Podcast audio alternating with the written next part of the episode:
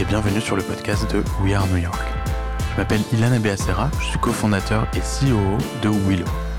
Je suis ici à New York depuis 15 ans, avec un passage de 2 ans dans la Silicon Valley, et toutes ces années j'ai eu la chance de faire la connaissance de beaucoup de Français qui font rayonner la France aux États-Unis, et ce dans tous les domaines.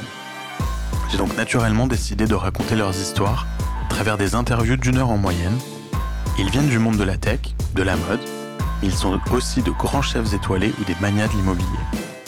Ils ont tous en commun cette secret sauce et des parcours atypiques que nous allons tenter de décortiquer ensemble épisode après épisode.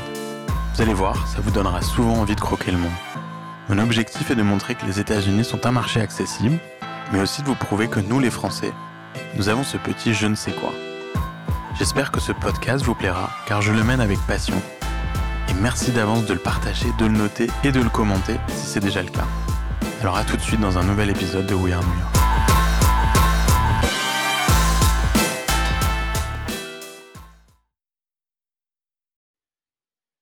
Salut à tous et bienvenue dans ce nouvel épisode de We Are New York. Alors on est toujours en confinement et cette fois-ci avec un invité encore une fois que je ne peux pas recevoir physiquement à New York puisque Stéphane Casriel est basé dans la Bay Area, Silicon Valley. C'est dans quelle ville toi Stéphane d'ailleurs? Euh, je suis à San Francisco. Ah, tu habites à San Francisco même. Euh, donc Stéphane Casriel, euh, beaucoup d'entre vous auront déjà vu son nom. il était dernièrement le CEO de Upwork, très très belle boîte basée dans la, dans la Silicon Valley, qui a fait son IPO il y a un an et demi maintenant? Oui, octobre 2018. C'est ça.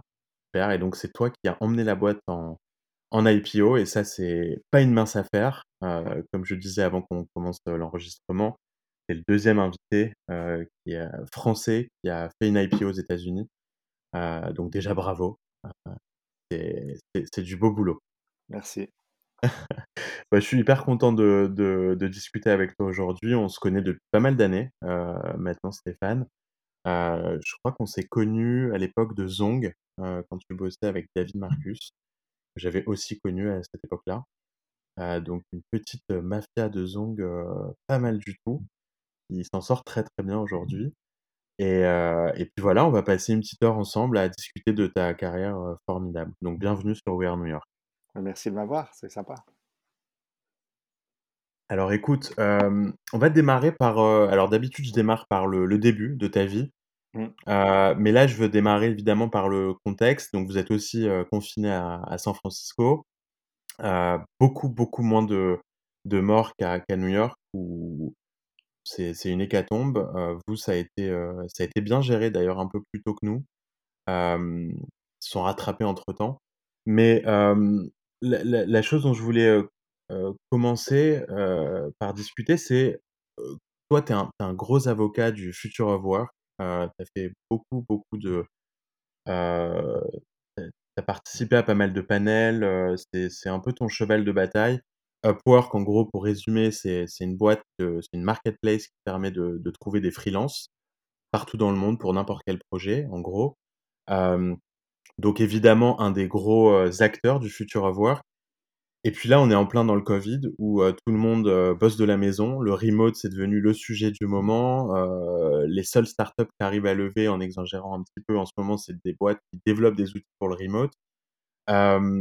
Bah, comment tu vois ça, toi, le, le, le, future of work avec ce contexte? Est-ce que tu penses que ça va tout changer? Que ça va mettre des nouvelles boîtes sur le radar? Est-ce que tu penses qu'on va revenir au monde d'avant? Raconte-nous un peu ton, point de vue là-dessus avec du coup, ce nouveau contexte c'est une super question. Euh, tu sais, le, Microsoft vient juste de faire leur quarterly earnings et euh, Satya Nadella, le CEO de, de, Microsoft, a dit, euh, parce que les chiffres étaient très bons, et il a dit, c'est passé en deux mois de, pandémie, plus d'accélération sur tout ce qui était transformation digitale que ce qu'il y a eu dans les deux dernières années. Hmm. Et c'est très visible. Et donc le télétravail, c'en est une partie. Je dirais que l'automatisation euh, de tout un tas de tâches qui étaient encore faites manuellement, à la fois pour des raisons sanitaires et pour des raisons d'urgence. Simplement, ben, aujourd'hui, il y a plein de métiers qui sont en, très forte croissance, pendant qu'il y en a d'autres où il y a, pas mal de chômage. Et quand tu as beaucoup de croissance, et eh ben, la seule façon pour gérer ça, c'est de l'automatisation. Donc il y a tout un tas de, phénomènes qui étaient liés au futur du travail, dont on parlait à horizon de 5 à 10 ans, qui sont en train de se passer en temps réel aujourd'hui. Euh, avec le, le, vrai souci de ça, et qui, est la raison pour laquelle je suis pas sûr que ça continue comme ça une fois que le confinement est fini, c'est que euh, comme c'est fait dans l'urgence, c'est pas très bien fait. Donc le télétravail aujourd'hui, pour la plupart des gens, ça veut dire quoi? Euh, bah Déjà, ça, ça représente une, une petite partie des gens. Hein. La plupart des jobs aux États-Unis euh, et en France aussi d'ailleurs ne peuvent pas être faits à distance. Donc euh, ces gens-là, ils sont dans une situation qui est probablement encore plus précaire que ce qu'ils avaient avant, euh, parce qu'ils ont des inquiétudes sur euh, les conditions de santé, etc., etc. Mais pour les jobs qui sont faits aujourd'hui à distance, on n'était pas prêts. les gens chez eux, ils n'avaient pas la bonne connexion Internet, ils n'ont peut-être pas un super laptop, ils en ont pas assez pour eux, plus leurs époux et épouses, plus leurs enfants. ils sont peut-être malades, ou ils ont des gens dans leur famille qui sont malades, ou ils ont peur d'être malades, ils ont peur pour leur job. Euh, as des enfants à la maison, donc euh, la productivité du travail, quand euh, tu as des enfants qui sont sur Zoom et qui te posent des questions toutes les deux minutes. Les entreprises n'avaient pas nécessairement tous les outils, donc tu parles de toutes ces boîtes qui se font financer, c'est top, mais l'immense majorité des sociétés traditionnelles, que ce soit les grands du CAC 40 ou les, ou les grands des Fortune 500 ici aux États-Unis, elles n'ont pas tous les Figma, les Slack, les machins, les trucs et tout. Elles sont encore sur des outils hyper archaïques. Et donc tout ça fait que la productivité du travail en télétravail aujourd'hui telle qu'elle est faite, est probablement moins, moins élevée que ce que, ce que les, les, boîtes avaient l'expérience avant, et elle est clairement moins élevée que ce qu'elle pourrait être. Et moi, mon inquiétude, c'est qu'on sorte de cette période de confinement avec la mauvaise conclusion qui est, bah, on a essayé le télétravail, pas de, pas de gré, on l'a essayé de force, mais on savait que ça allait pas marcher, et guess what, ça n'a pas marché. Et, et, ça, ce serait vraiment, je pense, la pire... Euh, euh, tu vois, solution de cette crise, c'est de revenir au monde d'avant, parce qu'il est évident que euh, c'est quand même pas un hasard si les villes les plus touchées, c'est les villes à forte densité de population. Et il n'est pas non plus un hasard si depuis longtemps on a des problèmes type gilets jaunes en France, type les élections américaines, qui sont en fait liés au fait qu'il y a toute une partie de la population qui est laissée pour compte. Donc euh, quand tu habites à San Francisco, à New York, à Londres ou à Paris, tu as accès à des super jobs. Et quand tu habites dans le Limousin ou tu habites euh, au fin fond du Vermont, bah, même si tu es super qualifié et même si tu es très travailleur, il n'y a juste pas de job. Euh, et donc, la solution de ça, c'est la flexibilité du travail, que ce soit la flexibilité dans le temps, donc pas forcer les gens de travailler 40 euh, heures par semaine et euh, toujours les mêmes heures, ou flexibilité dans le lieu, pas être obligé d'aller vers un, lieu de travail tous les jours. Encore une fois, la majorité des jobs ont besoin d'être faits sur place, mais pour les jobs qui peuvent être faits à distance, c'est quand même super, super libératoire. Et, ça inclut une partie non négligeable de la population, c'est-à-dire que quand on, rapporte les taux de chômage, donc aux États-Unis, ça vient d'augmenter de manière considérable dans les dernières quatre semaines. Mais avant ça, le taux de chômage euh, officiel du pays, c'était 3,5%, qui est beaucoup plus bas que ce qu'on trouve en France. Mais ce qu'il faut voir, c'est que ça, c'est les demandeurs d'emploi, c'est les gens qui vont euh, file unemployment claims. À côté de ça, tu as une partie non négligeable de la population beaucoup plus élevée qui sont considérés comme non-participating. Donc, quand tu regardes les chiffres du BLS, qui est l'équivalent de l'INSEE ici aux États-Unis, tu as trois chiffres qui sont annoncés tous les mois, qui sont le nombre de travailleurs, le nombre de demandeurs d'emploi et le nombre d'inactifs. Et le nombre d'inactifs est super élevé, c'est-à-dire que tu as à peu près plus de 30% de la population entre 18 et 55 ans qui est ni actif ni euh, demandeur d'emploi. Et une partie non négligeable de ces gens-là, c'est des gens pour qui si le télétravail, si le travail flexible euh, était disponible, il pourrait rentrer dans l'économie, ce qui est à la fois bien pour l'économie elle-même, hein, ça fait plus de PMB, euh, et puis c'est bien pour, ces, populations-là. C'est des gens qui euh, ont envie d'avoir une vraie place dans la société, ont bien, comme tout le monde, ont envie d'avoir plus de, moyens financiers, et qui simplement, à cause des contraintes qu'on s'est imposées à nous-mêmes, n'ont pas le moyen de faire ça. Donc, donc je dirais mon côté optimiste, c'est que ça accélère quelque chose qui était probablement en cours de toute façon et qui va être meilleur pour l'économie et meilleur pour la société à la fois, avec juste le petit bémol qui est euh, euh, les cyniques vont pouvoir sortir de ce truc-là en disant on vous avait dit le télétravail ça marchait pas. Bah justement, euh, ma, première question par rapport à tout ce que tu as dit, c'est comment on doit faire pour que ça marche? Est-ce que c'est vrai que la productivité des, des, équipes qui sont en télétravail, alors on a beaucoup en tête évidemment les boîtes tech, les boîtes tech, on utilise Slack, on utilise euh, Zoom, etc. depuis, euh, depuis pas mal de temps déjà. Donc on a l'impression que c'est les mêmes outils qu'avant, mais peut-être qu'on les utilise pas encore euh, suffisamment bien. Peut-être qu'il nous manque des choses. Qu'est-ce qui va faire qu'on va réussir cette transition vers le télétravail? Qu'est-ce qui nous manque selon toi? Je pense que ce qui manque beaucoup déjà, c'est des, c'est pas les outils techniques, parce que les outils techniques, il faut les déployer, mais une fois qu'ils sont déployés, ils existent. Alors, il y aura il y aura un truc qui sera mieux que Slack et il y aura un truc qui sera mieux que Zoom dans le temps et on, passera d'un outil à l'autre. Mais globalement, les outils de base existent. Ce qui, ce qui existe pas très bien dans la plupart des entreprises, c'est la façon de les utiliser.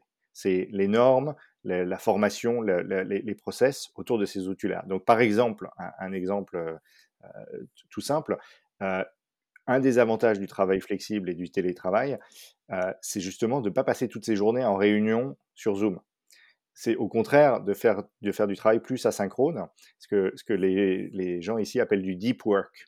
Donc, euh, plutôt que de passer ton temps en réunion et à parler de la réunion que tu as fait avant et de préparer la réunion que tu vas faire après, ce qui est honnêtement pour la plupart des gens pas très très fun et pas très très efficace pour l'entreprise, tu fais beaucoup plus de communication euh, de manière asynchrone et tu te réunis de manière synchrone, donc tout le monde en même temps, que quand on a besoin.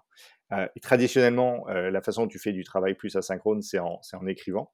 Donc, tu, regardes beaucoup d'outils de collaboration qui sont basés sur du texte, hein, que ce soit Google Docs, que ce soit Confluence, que ce soit des trucs de, task management type Jira, Trello, Asana, etc. etc. mais de plus en plus, tu fais ça aussi sous forme de vidéo. donc, par exemple, il y a une startup ici qui marche super bien à San Francisco qui s'appelle Loom, pas Zoom, Loom avec un L. Et l'idée de Loom, c'est de dire, tu prends la force de Zoom qui est la vidéo, parce que la vidéo, tu as la, densité d'informations que tu es capable de communiquer en parlant, euh, et a fortiori en écoutant, tu peux euh, accélérer, tu vas écouter encore plus vite. Euh, la densité d'informations est beaucoup plus élevée que dans le texte. et puis pour beaucoup de gens, c'est plus facile de parler que d'écrire. Mais c'est enregistré. Donc, contrairement à un Zoom qui suppose que tout le monde soit là présent au même moment, ben, dans un Loom, en fait, tu envoies un voicemail vidéo à quelqu'un d'autre où tu partages en plus ton écran et donc, tu peux montrer quelque chose. Donc, si tu es développeur et que tu veux faire un pull request pour expliquer à quelqu'un d'autre ce que tu as fait et lui demander de valider ton code, eh ben, tu lui montres le code et en même temps, tu as ton petit visage dans une petite vignette à côté où tu parles et euh, tu envoies ça à quelqu'un. Et deux heures après, quand la personne est disponible, elle regarde ton Loom, elle répond dessus si elle a besoin et sinon, elle, accepte la pull request dans GitHub.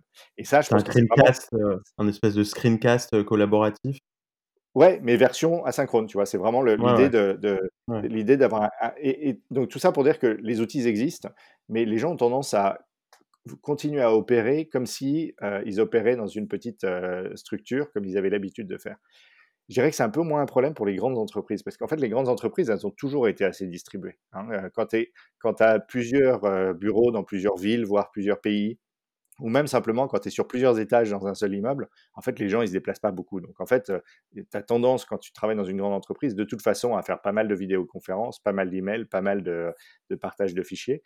mais, mais il y a vraiment un changement, je dirais, de, de, de, degré à quel point il faut, faut communiquer correctement dans ce, dans ce contexte-là. La contrepartie de ça, c'est que quand tu le fais bien, les gens sont beaucoup plus efficaces et puis beaucoup plus motivés. Quand tu demandes aux, gens qui travaillent en, à distance et qui le font bien, quelle partie de leur journée semble euh, efficace par rapport à du process euh, de, réunion, etc., etc., les gens ont tendance à être très satisfaits, qui est la raison numéro un pour laquelle les gens qui travaillent à distance sont euh, beaucoup plus loyaux à leurs entreprises que les gens qui, travaillent dans les bureaux. Et tu le vois très bien dans les chiffres de rétention. C'était évident chez nous à Upwork. Upwork, c'est 2000 personnes. Sur les 2000, il y en a à peu près 1700 qui travaillent à distance. Et euh, les gens qui travaillaient à distance restaient 10 ans dans l'entreprise. Les gens qui venaient travailler chez nous à San Francisco, ils restaient 3 ans. Et la différence, elle est frappante. Et elle est frappante, entre autres, parce que les gens qui sont distants euh, passent plus de leur temps sur des choses efficaces, alors que les gens qui sont dans les bureaux sont constamment dans les distractions, euh, process et politiques de l'entreprise. Ouais. Et alors, c'est très important ce que tu dis, de, effectivement de ne pas passer beaucoup de temps en réunion. Et de l'autre côté, moi, ce que j'ai réalisé là pendant pendant ces ces 2 mois, presque, euh, deux mois, ouais, déjà, qui viennent de passer, c'est que, heu, pour les boîtes qui n'ont pas l'habitude du remote, les employés ont besoin de de retrouver du contact humain. Et donc parfois ces réunions alors souvent tu as des réunions hebdomadaires, tu vois? Réunions marketing, réunions engineering et cetera. Hem et bah, elles sont plus longues que d'habitude. Mmh. Et, on parle de choses qui sont pas forcément liées au boulot, et tu sens ce besoin de contact. Et, donc pour cette raison, pas mal de boîtes finalement ont gardé toutes leurs réunions d'avant. Mmh. Elles sont peut-être moins productives, mais elles remplacent le, contact humain. Donc toi, tu t'aperçois de ça aussi, qu'il y a, ce besoin? c'est hyper important. Moi, généralement, les, les, deux choses que je dis aux entreprises qui commencent à vraiment faire du télétravail, c'est que c'est plutôt le contraire de ce qu'ils pensent. C'est-à-dire que les, entreprises et les managers en général ont, une seule peur, c'est que les gens qui sont à distance travaillent moins. Et en fait, ce qui mmh. se passe, c'est que les gens qui sont à, travail, à distance, ils travaillent plus. Et c'est un problème. C'est-à-dire qu'en fait, le le les 2 problèmes qu'ont les les gens qui travaillent à distance depuis longtemps, quand tu tu fais des études psychologiques de de, cette population-là, tu t'aperçois qu'il y a 2 problèmes. Un, c'est le burn-out. Donc en fait, les gens bossent beaucoup plus parce que c'est beaucoup plus difficile de t'arrêter, en fait. Tu as pas cette Ouais. transition, je suis dans ma voiture, je rentre chez moi, ou je suis dans le métro, je rentre chez moi et donc, Je boum, je suis à la maison, c'est fini. Là, Ouais. il faut vraiment te forcer à avoir un espace de travail qui est l'endroit dans ta maison où tu travailles et quand tu quittes cet endroit-là, tu travailles pas parce que sinon tu deviens l'esclave de ton travail. Donc le burn-out, c'est très réel et l'autre, c'est l'isolation sociale. C'est-à-dire que les gens qui sont vraiment que chez eux et qui travaillent de chez eux, heu, bah, ils finissent par perdre un peu le le contact avec, heu, avec d'autres gens et ça, ça rend beaucoup de gens très malheureux. C'est entre autres pour ça qu'il y a des coworking space, hein. Si tu allais à la grande époque de WeWork, quand tu rentrais dans un WeWork, les WeWork, c'était plein de freelance et plein de gens qui faisaient du télétravail, heu, justement parce que dans un WeWork, tu es pas avec les gens avec qui tu travailles vraiment, c'est pas ton client, c'est pas ton employeur, mais c'est d'autres gens qui sont comme toi et ça donne un vrai un contact social. Donc c'est très important de faire attention à ça. Heu, je dirais que, heu, tu vois, dans une entreprise comme Upwork, mais toutes les grandes, heu, sociétés qui faisaient beaucoup de travail à distance faisaient la même chose. Tu fais des meet-ups. Donc régulièrement, tu prends pas toute la société parce que mettre 2000 personnes à Istanbul, outre le fait que ça coûte super cher, c'est, assez, C'est ingérable. qui que ce soit. Ouais, Par contre, ce qu'on faisait, c'est qu'on donnait des budgets aux équipes pour dire: «Bah, tiens, vous, vous êtes une équipe de 20-25 personnes et heu, 1 fois par an ou 1 fois toutes les 18 mois, vous avez un budget pour vous réunir dans une ville sympa dans le monde.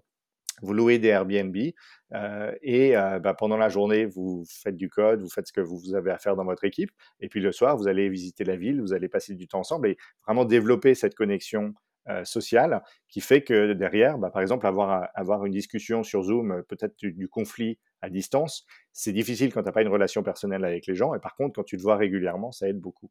Heu, moi, Ouais. je si tu un vois, une une sortie potentielle de crise à à horizon de quelques années, c'est, un monde où au lieu de faire des off-site, tu fais des on-site. Donc en fait, il y a beaucoup plus de gens qui sont travaillent à distance et par contre, tu gardes quand même un bureau ou en tout cas un espace où tu peux te réunir pour qu'une fois de temps en temps, les gens reviennent, heu, se voir tous ensemble parce que c'est hyper important. Pour la culture et pour le moral des gens, c'est hyper important. Carrément. Bah, super, on a on a bien, heu, on a bien balayé le sujet avec des bonnes, heu, des bonnes insights comme on les aime. Bon alors écoute, on va on va on va prendre le du coup le cours de l'interview un peu plus, classique que j'ai l'habitude de faire, mais, on va démarrer tôt. Toi, tu as grandi où? Alors j'ai grandi surtout à Paris, heu, sauf, heu, en dans la fin des années 80, mon mon père travaillait dans une société qui avait rachet racheté une société au Texas, donc j'ai habité à Dallas pendant 2 ans et c'est Ah, là que j'ai appris l'anglais et c'est un petit peu là que je me suis aperçu qu'il y avait une autre, heu, une autre façon de vivre et que alors non pas que le Texas, ça soit nécessairement, heu génial, mais mais que les États-Unis étaient quand même avaient une approche très différente, entre autres de l'éducation et donc ça m'a donné un petit peu un ouais. goût à à retourner habiter aux États-Unis un jour. Tu avais quel âge? Heu, j'avais entre 12 et 14 ans. Et et et l'anglais que tu as acquis là-bas, tu l'as gardé, heu, toute ta vie? Oui, ouais, ouais. L'accent, Ouais, que le Texas pour le coup, non, c'est, un non, état qui a pas forcément l'habitude des Français, à l'école, quoi. ouais, non, alors pas du tout, effectivement, je te raconte enfin, si on a le temps pour des anecdotes, c'était complètement différent. vas-y, vas-y. Bah, tu vois, par exemple, on me demandait si, j'étais content de pouvoir prendre une douche tous les jours, parce qu'en France, on peut pas prendre de douche tous les jours. Ou alors, ou alors ma petite sœur qui avait 6 ans, un jour, est elle était malade et donc on va chez le docteur et le docteur leur dit à ma mère: «Mais tu sais, heu heu, pour quelques jours, ce serait bien de pas lui donner du vin dans son biberon». Au début, tu dis: «C'est des blagues», mais en fait, les Texans à l'époque, ils étaient vraiment arriérés, quoi, ils y croyaient vraiment. Bref, mais donc oui, non, j'ai pas gardé l'accent, j'ai jamais pris l'accent. En fait, j'étais déjà un peu trop vieux et pas assez doué. Heu, mais j'ai 2 petites sœurs qui, elles, parlent couramment enfin, elles parlent anglais sans aucun accent français, heu et tu pourrais pas savoir qu'elles sont françaises quand elles parlent anglais. Waouh et donc vous avez fait 2 ans, puis retour à Paris? Retour à Paris, ouais et puis OK. ensuite j'ai fait des études classiques à Paris, heu, tu vois? Y compris études d'ingénieur et puis, je Ouais, enfin, attends, attends, attends, attends. Tu vas pas tu vas pas nous avoir comme ça parce que les études classiques, on va quand même les mentionner. Polytechnique, INSEAD, Stanford, heu, tu as fait le le complet poisson, quoi, la la totale. Heu, raconte-nous, comment on rentre à à Polytechnique? Heu, c'est quoi? C'est maths sup, maths heu, c'était dur? C'est quoi tes souvenirs de ce de de Ouais, cette ouais, période? mix maths sup, maths. Bah, moi, les maths, ça me passionnait donc et ça me passionne toujours d'ailleurs. Mes mes enfants me trouvent dingue. Mais mais ouais, donc tu vois, j'ai fait une prépa, tout à fait, heu, enfin, Tu étais où en prépa? à Pasteur, à Neuilly. Pasteur Neuilly, ouais. Et puis donc, heu, après donc après l'X à l'époque, il fallait faire enfin, je crois que c'est toujours le cas d'ailleurs, il fallait faire une école d'application, heu et moi l'idée de refaire une autre école d'ingénieur en France, ça m'intéressait pas plus que ça, heu et j'étais la première promo de l'X où officiellement tu avais le droit de faire des études à l'étranger. Et et donc j'ai postulé à Stanford, au MIT, à Caltech, à deux trois autres universités américaines, et puis, bah, quand j'étais en fait, avant même d'être pris à Stanford, j'avais fait un stage à Stanford, dans le département de physique appliquée et puis le le campus, enfin, tu connais quoi, hein, c'est juste, heu, incroyable Ouais. donc je suis même pas allé voir j'étais pris aussi au MIT, heu, je suis je suis pas allé voir le campus de MIT parce que franchement, une fois que tu as vu le campus de Ouais. Stanford, c'est le paradis et tu te dis: «Mais attends, il y ouais. a aucune raison d'aller voir ailleurs». Heu et donc Mmh. j'ai passé 2 supers années à Stanford, dans le département d'informatique où j'ai entre autres, heu, j'étais le bureau en face de Larry Page et Sergey Brin, qui à l'époque, heu, créaient un truc qui s'appelait, heu, google.stanford.edu et qui est devenu Google, Ah ouais? l'entreprise quoi et donc Mais attends, mais une tu époque, heu tu tu tu les tu les côtoyais, enfin, j'imagine que c'était pas tes tes meilleurs potes, mais tu as eu des as eu des contacts avec eux pendant qu'ils montaient Google? Ouais, bien sûr, je les voyais tous les jours. C'était, Ah ouais? beh, même, c'était marrant parce que Larry, en fait, comme ils avaient besoin de de machines pour pouvoir crawler le web, hein, donc c'est quand même l'époque où ils avaient pas de sous, enfin, c'était pas une entreprise, c'était un projet de ouais. recherche Ouais. donc en fait, ils avaient fait un deal avec, heu, Stanford où ils étaient administrateurs du réseau, donc ils prenaient de manière volontaire, ils faisaient un boulot énorme de gestion du parc, heu, informatique et en échange de ça, Stanford les laissait utiliser les machines quand, heu, quand elles avaient du temps machine supplémentaire. Donc en fait, Stanford crawlait le web la nuit avec le software de Larry et Sergey et en échange donc Larry, c'était mon sysadmin si tu veux. Quand j'avais besoin d'upgrader une version de Java sur ma machine, j'appelais Larry, quoi. Donc ça, c'est marrant. Tu l'appelles moins là maintenant, non? Quand Non, ouais, je l'appelle plus beaucoup là. Ouais. Et et heu et et tu te rappelles de du moment où Google est devenu Google? Ouais, bien sûr? Bien Ouais? sûr. J'ai bah, j'ai plein de bons amis qui ont été dans les tout premiers employés de de Google. Moi, je voulais créer ma Ouais. propre boîte, donc j'y suis pas allé. C'était pas financièrement, c'était pas la meilleure décision que j'ai prise de ma vie, on va dire, mais mais je voulais créer mon propre truc. J'avais pas du tout envie d'aller travailler pour quelqu'un d'autre et donc c'est ce qu'on a fait à sort enfin, pendant qu'on était à Stanford avec un un autre, heu, je jeune polytechnicien, on a créé une start-up qui s'appelait FireClick et Ouais.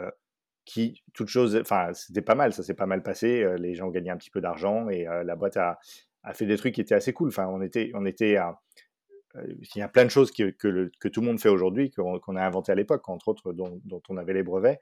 Ça faisait quoi? est alors ça fait 2 choses différentes dans le temps, entre les entre 98 et 2002, on va dire, ça fait de l'accélération de pages web. Donc l'idée au départ, c'était, le web est super lent, l'e-commerce décolle, mais les gens abandonnent tous leurs paniers, toutes leurs transactions parce que ça va pas assez vite et donc on a dév développé tout un tas de technos qu'on vendait surtout aux sites d'e-commerce qui permettaient à l'expérience utilisateur d'être un peu plus rapide. Heu et ce qui reste de ça aujourd'hui, bah, tu as des dans le protocole HTTP lui-même, tu as un certain nombre de technologies de compression et de de caching qui sont des technologies qu'on avait développées nous en interne à l'époque. Heu et heu et puis tu as un autre truc qui est super courant aujourd'hui, c'est que tu précharges des images pendant que, heu, pendant que tu regardes du contenu. Donc tu es sur la home page et tu sais que tu vas téléchar tu vas avoir besoin de tel contenu après, pendant que tu es sur la home page et que l'utilisateur regarde la page, tu pré précharges des trucs dans le cache.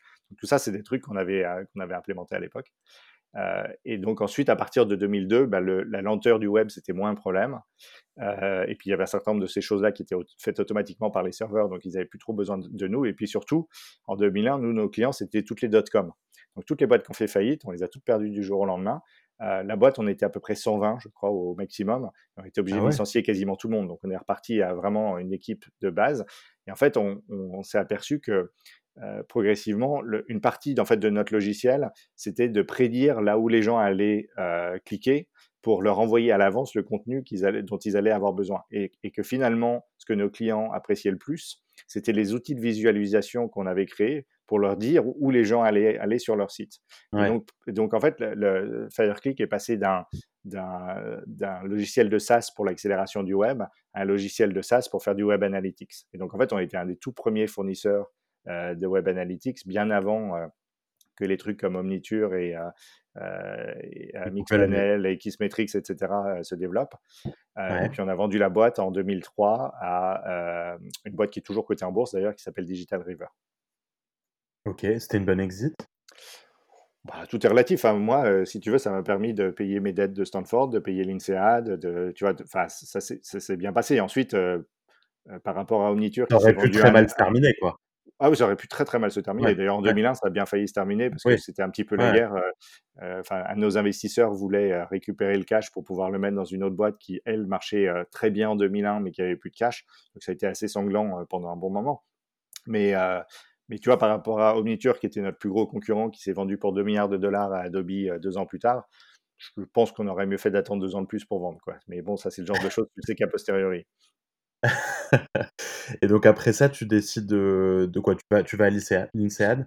Ouais, ouais, alors en fait, donc moi je suis, heu, marié à une Française qui est très attachée à la France et donc heu, régulièrement Salut on se Gwen. pose la question de hein? Salut Gwen. Ouais, bonjour Gwen et donc régulièrement on se pose la question de, heu, est-ce qu'on rentre? Heu et là comme on, bah, on on était un peu en transition entre 2 histoires. Elle, elle était ici en tant qu'expat pour Philips. Heu, Philips lui disait: «Bah, si tu veux rester, c'est bien, mais tu seras plus expat, tu seras en local». Moi, heu, j'étais en en train de vendre la boîte et donc ça semblait être un bon moment pour faire autre chose. Et donc, heu heu, bah, rentrant en France, je me suis dit que plutôt que de relancer une start-up tout de suite, j'avais fait quand même beaucoup d'erreurs. Heu, j'avais appris de mes erreurs, mais je sentais qu'il y en avait encore beaucoup d'autres à faire et je me suis dit: «Bah, c'est bien d'avoir 2 diplômes d'ingénieur, mais pas savoir faire du business, c'est quand même un vrai handicap» et donc, je me suis, inscrit à l'INSEAD et puis je suis allé faire ça pendant 10 mois, ce qui était top. Enfin, vraiment en en 10 mois je pense qu'un MBA en 2 ans, quand tu as 28 ans, c'est un peu long. Heu, par contre, 10 mois, c'est assez intense et je suis sorti du truc me sentant un petit peu plus compétent sur, heu, comment tu gères un business. Heu et ensuite, donc sortant de sortant de l'INSEAD, le plan au départ, c'était plutôt qu'on retourne aux États-Unis, soit à New York, soit à San Francisco et j'avais, plusieurs offres, et et puis finalement, un peu par hasard d'abord parce qu'on avait décidé qu'on voulait rester un peu plus longtemps. On avait à ce moment-là, on avait 2 jeunes enfants, et que redéménager aux États-Unis, c'était un petit peu compliqué. Heu et un peu par hasard, en fait, les gens de PayPal, heu, aux US m'ont appelé en disant: «Bah, voilà, tu es en France, si tu veux lancer PayPal France, aide-nous à faire ça» et donc, un peu par coïncidence, je me suis retrouvé à lancer PayPal en France. Heu, ce qui à l'époque était pas gagné. Maintenant, ça semble évident que PayPal, ça marche bien en France et cetera et cetera, mais il faut voir qu'à l'époque, il y avait aucune société financière américaine qui avait jamais réussi en France, heu, parce que simplement le lobby des banques françaises, la FBF est super puissant et que donc, heu, tous les, heu, les trucs américains qui avaient essayé de se lancer avaient été complètement, heu, tués par la réglementation et donc, le l'idée que PayPal allait marcher en France enfin moi j'ai eu des menaces de grandes banques françaises dont on ne citera pas les noms, qui en gros disaient: «Mais on vous laissera jamais arriver. C'est, le GIE carte bancaire, c'est nous qui le contrôlons et vous, vous passerez jamais» et donc on a eu pas mal de de de doutes au début sur le fait qu'on arrivait à faire décoller le truc, mais ça a super bien marché, hein. PayPal, ça a fait de 0 à 100 000 000 de chiffre d'affaires en France sur l'espace de 3 ans. Ah Donc ça a ouais et toi, tu étais quoi? Un des un des tout 1ers, heu, Alors au employés de j'étais directeur produit, donc j'étais, ouais, le 2e employé de PayPal France, heu et OK. puis, au bout d'1 an et demi, en fait, mon On est en patron 2004, hein. On est 2004, en ouais 2004, ouais. et donc et au bout d'1 an et demi, mon mon le le patron de PayPal France est devenu patron d'une grosse partie de l'Europe, donc en gros toute l'Europe sauf l'Angleterre et l'Allemagne, et donc moi j'ai été promu à ce moment-là et donc j'étais directeur général de PayPal France entre 2000, je sais plus quoi, 2005 et 2007, quelque chose comme ça. Mmh mh et ensuite, tu tu pars aux US pour PayPal? ouais, donc pour PayPal, donc moi je m'entendais très, très bien avec les 2 patrons de PayPal de l'époque, Rajiv Dutta qui malheureusement est décédé depuis et puis, quelqu'un qui s'appelle Dana Stalder qui, derrière j'ai continué à travailler avec lui très longtemps, et je m'entendais super bien avec eux et et un jour ils m'ont appelé en disant: «Écoute Stéphane, tu fais du très bon boulot à Paris, mais en fait, PayPal France, c'est quand même minuscule et tout le monde s'en fiche un peu.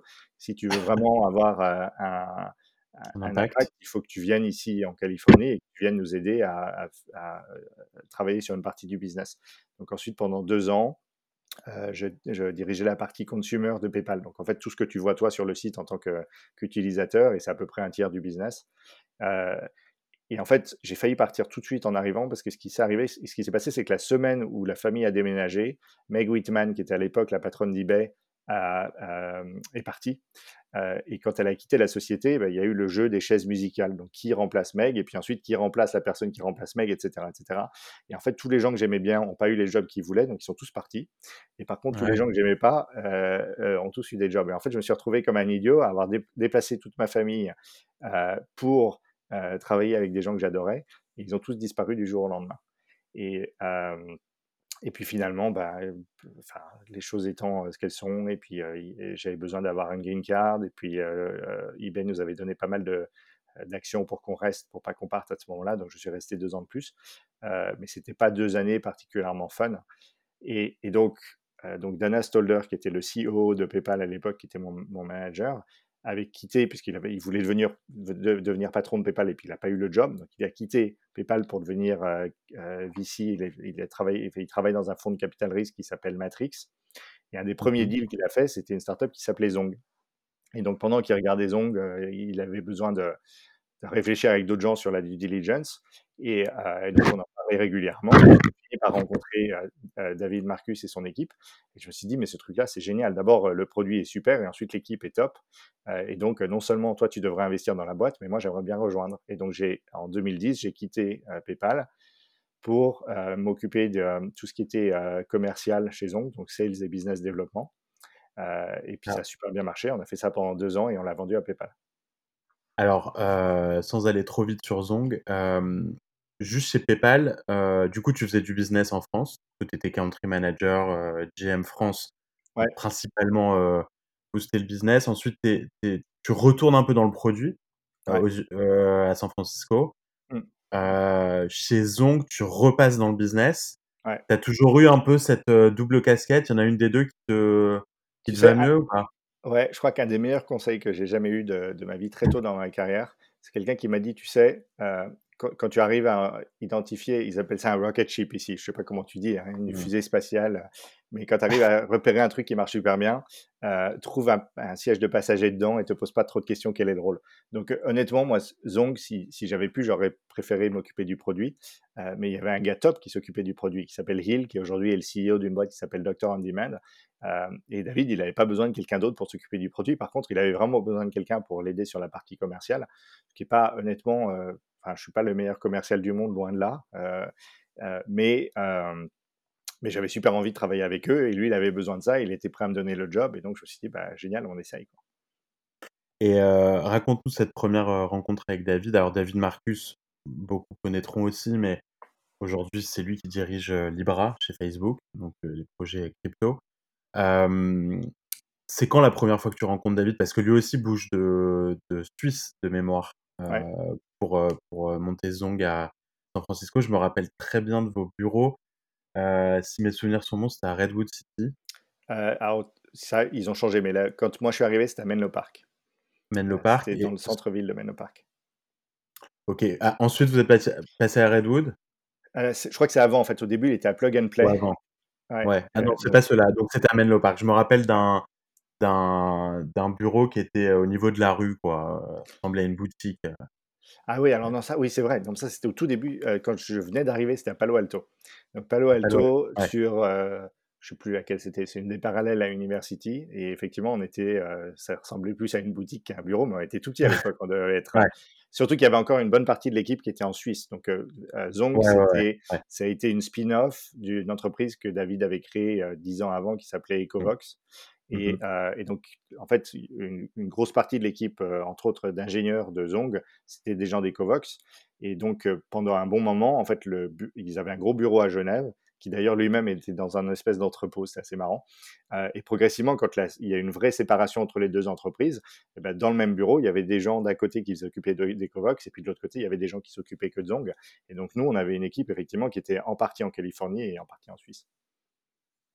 Et Là, quand tu rejoins Zong, donc Zong qui faisait du mobile payment, on est en 2010. Euh, en gros, on paye encore beaucoup avec, euh, avec, euh, avec des textos à l'époque.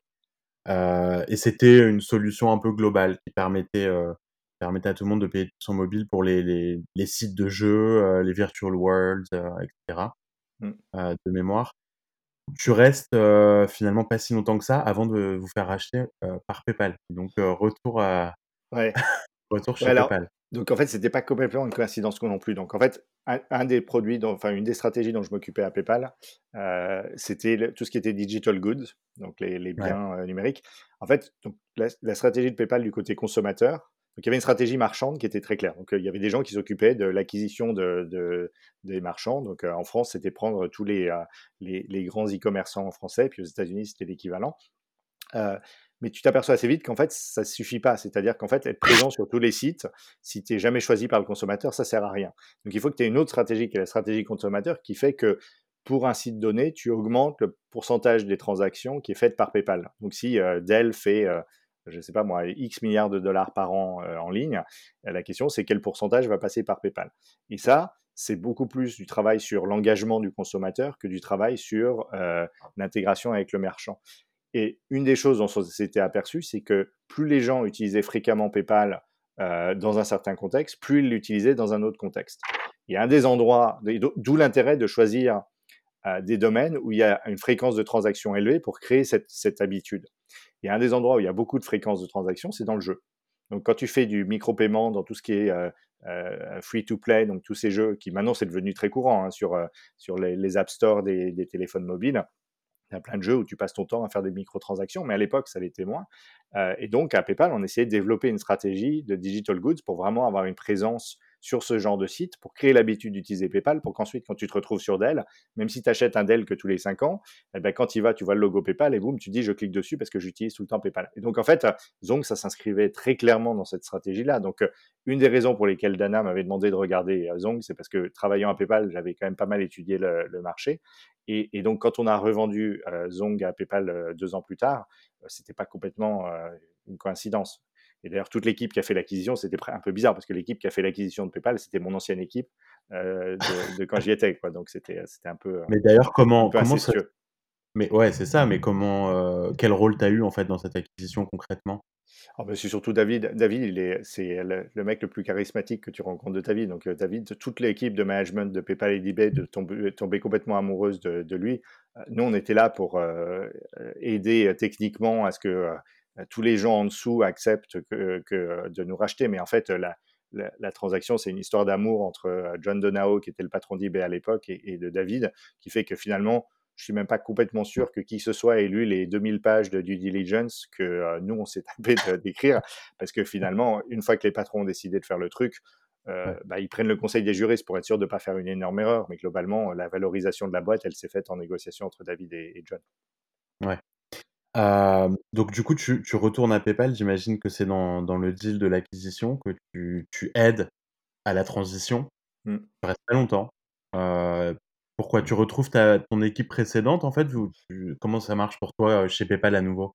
Ouais, alors, enfin, pour moi, c'était juste moins excitant que pour tout le monde. Donc, si tu veux, les gens de, de, Zong, ils ont fait une super carrière chez PayPal après. Hein. Donc, David est devenu le patron de PayPal, ce qui était quand même euh, dans le genre reverse merger, c'est quand même rarissime. Hein. Zong, c'était tout petit quand même. On s'est fait racheter pour 250 millions de dollars. Donc, euh, financièrement, ouais. très bon, euh, très bon exit pour tout le monde.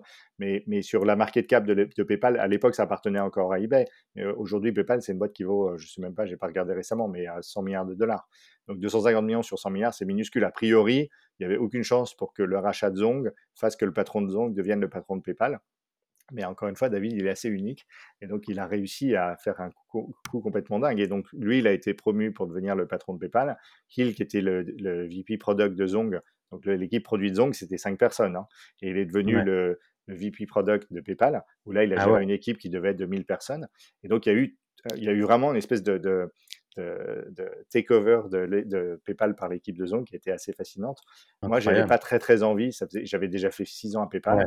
et j'avais ouais. moins envie qu'eux d'y retourner. Euh, et, et, euh, et, en fait, ce qui s'est passé, euh, c'est que donc le même Dana, donc le, le, le, gars qui avait investi dans Zong, avait investi dans une autre petite startup européenne euh, qui s'appelait Work for Labs. Il m'avait appelé en disant, bah, écoute, j'ai un autre entrepreneur européen, il a aussi besoin de toi, euh, on change pas l'équipe qui, qui, gagne, moi j'investis, toi tu rejoins et on refait ça ensemble. Et donc j'ai quitté PayPal pour aller euh, aider à développer Work for Labs. Et là honnêtement, c'était pas, euh, ça, ça marchait pas très bien, le produit m'intéressait un peu moins. Et puis enfin bref, il y avait tout un tas de petits problèmes en interne qui fait que je, je serais probablement resté longtemps, enfin un peu plus longtemps, si, si les coïncidences n'avaient pas fait que j'ai une super rencontre à ce moment-là. Mais au bout de quatre ou cinq mois euh, dans Work for Labs, j'ai rencontré euh, l'équipe de ce qui s'appelle maintenant Upwork, qui à l'époque s'appelait Odesk. Et euh, je suis tombé complètement amoureux du business, de l'équipe, des fondateurs et de, de, de la mission de l'entreprise. Et je me suis dit que c'était vraiment l'opportunité à ne pas rater. Et donc, j'ai quitté cette petite startup au bout de, quelques mois pour aller euh, aider Odesk à se développer. Alors Odesk, maintenant Upwork, c'est la 2e grosse aventure de ta vie. Mais là, tu as tu as été un niveau au-dessus parce que tu es devenu le CEO de de cette entité. Donc Odesk, a mergé, a fusionné avec, heu, avec, heu, Elance Mmh. Elance, heu, un peu après ton arrivée de mémoire. 2014, ouais, Heu 2 ans après, ouais. Mmh. 2 ans après. Tu as rejoint en tant que SVP Product and Engineering. Heu, je me rappelle bien de de cette période. Il y a une fusion, vous changez la marque, tu deviens CEO entre-temps. Co ra raconte-nous ces ces années-là, ça a été rapide. Tu deviens quand même le CEO d'une boîte, qui a aujourd'hui 2000 personnes. Est-ce que ça s'est fait naturellement? Est-ce que tu avais envie de ce rôle? Est-ce que c'était juste, le timing qui est qui a fait que qu'on t'a promu? Ou alors est-ce que tu es arrivé avec cette, ambition de devenir le CEO de cette boîte? Non, là, tu sais, moi, ce que je disais tout à l'heure, hein, moi, j'ai jamais vraiment postulé pour un rôle. J'ai vraiment généralement postulé pour, heu, une boîte et une équipe. Donc moi, je suis vraiment tombé amoureux de, heu, de la mission de l'entreprise parce qu'il y a vraiment une vraie mission sociale. C'est-à-dire qu'on aide des gens qui autrement ont du mal à trouver des jobs, à trouver des jobs en ligne et ça, c'est quand même assez génial et quand tu vois les commentaires des utilisateurs, c'est clair que tu as vraiment un impact incroyable sur la vie de tout un tas de gens. Heu et puis avec une équipe top parce que c'est des gens qui ont tous rejoint pour la même raison. Donc il y a pas de politique, il y a pas de tu vois, il y a plein de boîtes où tu as des gens qui sont super brillants, mais super arrogants, désagréables et tout et là, c'était vraiment une super culture, tu vois? Vraiment le truc où tu as enfin, tu as tu as aucun reproche à faire à l'entreprise. C'était vraiment, heu heu, super. Donc heu, tu vois, ensuite être VP Product, VP Engineering, CEO et tout, c'était à la limite plus un détail qu'autre chose. Donc moi, j'étais super content de pouvoir rejoindre. La la fusion, c'était, heu, un truc qui aurait dû être fait des années avant, mais qui est compliqué à faire. Donc en fait, c'est 2 concurrents qui essentiellement font la même chose, qui perdent tous tous les 2 beaucoup d'argent, heu, entre autres parce que, heu, tu achètes plein de mots-clés sur Google qui du coup se gavent parce que forcément si tu as 2 startups qui achètent les mêmes mots-clés, ben les prix augmentent et et et le tout dans un un marché qui est gigantesque. Donc heu, tu es 2 nains qui perdent beaucoup d'argent dans un marché gigantesque, ça semble évident que la bonne solution, c'était de fusionner les 2 entreprises. Heu, maintenant, c'est plus difficile à faire qu'à dire. C'est-à-dire que tu as 2 patrons qui tous les 2 veulent devenir patrons de la de la boîte, heu, réunie. Tu as 2 conseils d'administration qui tous pensent que non, ce serait pas une bonne idée de finir à 14 sur le conseil d'administration, mais pour autant, il y en a aucun qui veulent, heu, step down, dont dont les 2 chairman, tu vois? Les 2 chairman sont tous les 2 convaincus qu'ils veulent être, heu, chairman de la boîte résultante. Heu et puis bien sûr, pareil en dessous, hein, tu as as 2 VP marketing, 2 VP sales et cetera et donc donc, même si théoriquement, quand tu regardes le truc objectivement, tu dis: «C'est évident qu'il faut fusionner les 2 entreprises et heu, émerger de ça avec un groupe qui est plus consolidé, heu, qui soit idéalement profitable et qui grossisse plus vite». Dans la pratique, ça a mis du temps. Donc entre le moment où on a commencé à en discuter, qui était début 2013 et le moment où le deal a closé, qui était, heu, milieu 2014 et ensuite au moment où la fusion a été vraiment, finie, qui était plutôt, on va dire, fin 2016. Donc en fait, il s'est passé 3 ans. Heu et c'est pas 3 ans faciles. Je veux dire, c'est à la fois techniquement compliqué de compléter une fusion entre 2 sociétés, heu, tu vois, privées qui étaient des anciens concurrents et d'émerger de ça une plateforme, heu, qui soit commune et puis c'est compliqué humainement parce qu'en fait, pendant tout ce temps-là, tu as des décisions où tu dis: «Bah tiens», heu, mais même des trucs de base, tu vois? Le quelle est la marque de café gratuite que tu gardes dans le bureau? Ou est-ce que, le jour travaillé à la maison, est-ce qu'on décide que c'est le mardi ou le mercredi? Parce qu'il y avait une boîte qui le faisait le mardi et l'autre qui le faisait le mercredi. À chaque fois, c'était analysé sur qui a pris le pouvoir et donc Ouais. pendant un moment, tu es passé de 2 boîtes qui étaient super, heu, des super cultures où les gens étaient heureux, qui avaient pas de politique et tout, dans un truc qui était hyper, heu, grincheux, tu vois? Les gens étaient aigris, tout tout était analysé sur le le le l'angle de, heu, qui a gagné la dans la fusion et donc ça a été 2 ans, humainement assez difficiles, heu, où en plus, je pense que la plus grosse erreur qu'on ait faite, c'était de pas licencier les gens qui étaient malheureux. En fait, c'est tellement difficile de recruter des talents dans la Silicon Valley. Alors on avait moins de problèmes avec les gens qui étaient ailleurs. Donc la majorité de de Odesk était distribuée alors que la majorité de Elance était dans la la Bay Area. Mais mais les gens qui étaient ailleurs, en fait, ils étaient tellement contents d'avoir des super jobs et puis ils étaient tellement isolés au jour le jour de genre de de petits problèmes politiques que pour eux, ça s'est bien passé.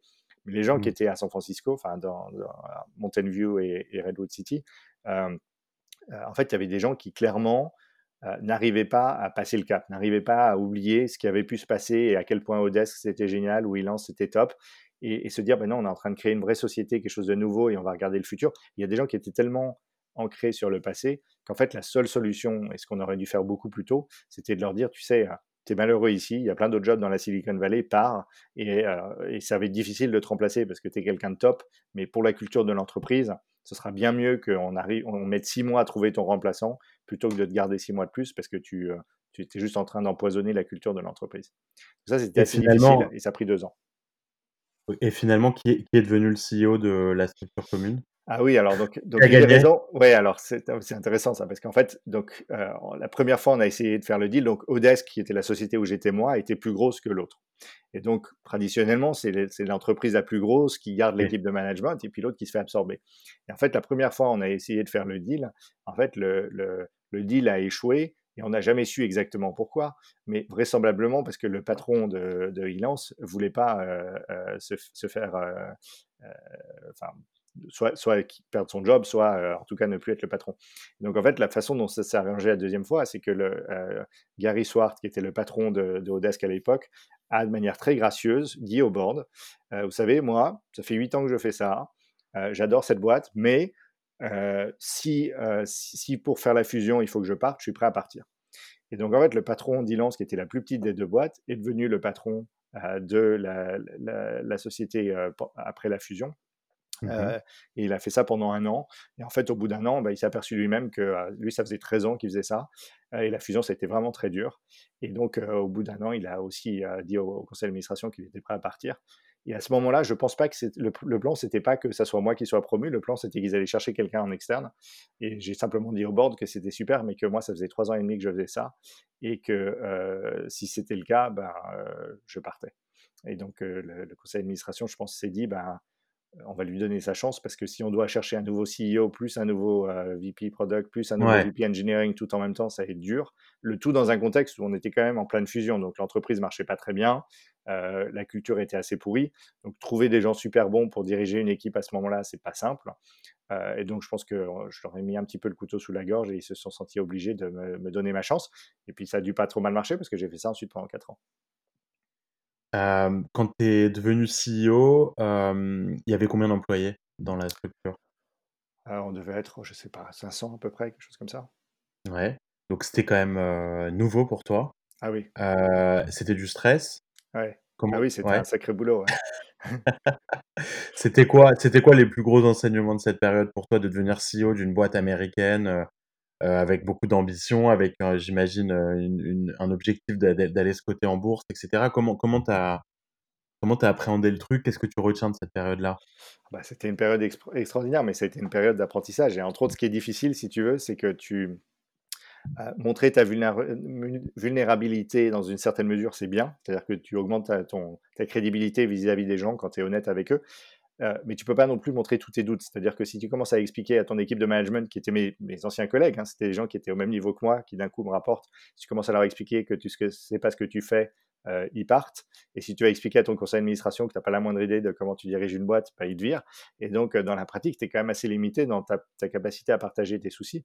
Et donc, en fait, une des choses qui m'a beaucoup aidé, c'était de trouver de l'aide en externe, en fait. Donc, de trouver à, à la fois des advisors qui étaient là pour vraiment m'aider et me guider, euh, et puis j'ai rejoint un truc ici qui s'appelle YPO, qui est un, en fait une espèce d'association de, de, de, CEO euh, d'entreprises pour, pour, beaucoup d'entreprises de tech. Euh, où là, pareil, enfin, j'ai eu beaucoup, beaucoup d'aide et de conseils.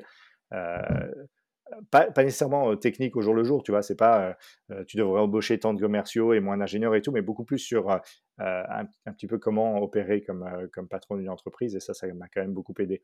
Maintenant, à côté de ça, j'ai fait plein d'erreurs et il y a plein de choses que je ferais différemment maintenant si je devais, je, devais recommencer. Et, et justement, tes anciens collègues qui, qui te reportent, il n'y a pas eu de casse? Tout le monde est resté? Non, tout le monde est resté. Ouais, ça s'est vraiment bien passé. Bah, c'est pas non plus complètement, c'est-à-dire que forcément tout le monde se dit: «Bah, pourquoi pas moi?» hein. C'est évident que, euh, tout le monde a dû se poser la question à un moment ou à un autre, mais dans une dans une société de technologie, euh, le produit et l'engineering, c'est d'abord c'est la moitié du headcount, hein, donc je dirais j'ai déjà à peu près la moitié de la boîte, donc c'est pas non plus, et puis et puis ça a tendance à être le cœur de la stratégie, c'est-à-dire que la stratégie d'entreprise et la stratégie produit, c'est relativement la même chose parce que généralement la stratégie marketing, la stratégie opérationnelle et la stratégie commerciale, elles dépendent de la roadmap du produit. donc c'est pas c'est pas complètement absurde et abstrait. Et je dirais que d'un point de vue niveau de préparation, c'est plutôt la transition la plus simple. D'ailleurs, donc maintenant j'ai quitté Upwork et ma successeur, qui est donc la, nouvelle CEO d'Upwork, c'était ma remplaçante dans mon rôle précédent. Donc elle, elle, elle dirigeait aussi le produit et elle a été promue pour devenir patronne de la société maintenant. C'est marrant parce que tu as, deux gros modèles de, de, de CEO promus en interne dans la vallée. C'est ceux qui viennent des sales et ceux qui viennent du produit. Et ça définit quand même beaucoup la culture de la boîte, j'ai l'impression. Moi, j'étais passé chez, chez Jive quand je vivais à Palo Alto pendant deux ans. Ouais. tous les CEO de Jive, c'était des gros, gros vendeurs. Quoi. alors, je vais dire, donc, tout, tout, à fait. Et je pense que la, la, la différence, c'est tu as en fait deux types de boîtes dans la, dans, dans la tech en ce moment. Euh, tu as les, les, les, SaaS, donc les boîtes de software, et tu as euh, les boîtes Internet. Donc, euh, boîtes Internet, c'est Pinterest, c'est Facebook, c'est Google, c'est Upwork, etc. etc. et, et donc, les boîtes SaaS, bah, c'est des boîtes où finalement, il y a relativement peu de R&D. Il y en a, hein, forcément, mais il y a relativement peu de R&D. Il y a beaucoup, beaucoup de sales and marketing. donc, c'est assez logique que euh, l'équipe Sales and Marketing soit l'équipe qui incube le prochain CEO. Alors que dans les sociétés Internet, souvent, la force de vente est assez petite. Et quand elle existe, euh, c'est par exemple tout ce qui est ad sales chez Facebook ou Google et autres, c'est assez séparé du produit. C'est géré par quelqu'un comme Sheryl Sandberg ou, euh, ou équivalent. et, où donc finalement, bah, les, leaders futurs de l'entreprise, ils ont plutôt tendance à venir du produit et, de, de l'engineering. mais mais ça reste un vrai, une vraie transition. Je ne sais pas ce que c'est la transition d'être VP Sales vers CEO, mais je peux dire que la transition de VP Engineering vers CEO, c'est euh, pas triste. À commencer par un truc de base qui est que moi j'avais un job où je voyageais jamais, j'étais au bureau tous les jours. mon métier, de temps en temps, je parlais aux clients pour avoir un peu une idée de, de ce que veulent les clients et être sûr qu'on développait le bon produit pour eux. Donc tu as une vraie euh, proximité aux clients. Mais globalement, mon métier, c'est un métier qui était interne dans l'entreprise. C'était de travailler avec nos, développeurs, avec nos designers et avec nos chefs de produits pour concevoir le meilleur produit pour nos clients. Du jour au lendemain, tu passes vers un job où, au contraire, euh, bah, tu es là pour closer les gros deals, tu es là pour euh, lever des fonds, tu es là pour parler aux analystes, tu es là pour euh, évangéliser auprès de la presse, etc. etc. Et donc, tu passes d'un métier qui est super interne vers un métier qui est au contraire hyper externe. Et quand tu es quelqu'un de très introverti comme moi, c'est pas facile. Alors justement, pour quelqu'un d'introverti, tu t'en es bien sorti, parce que tu prépares quand même l'IPO de de Upwork. Bon, vous changez d'ailleurs de marque entre-temps. Euh, j'imagine que le changement de marque, c'était pour peut-être mettre un un point final au au au desk, euh, slash silence et que tout le monde se sente, euh, faire partie de cette nouvelle, nouvelle entité.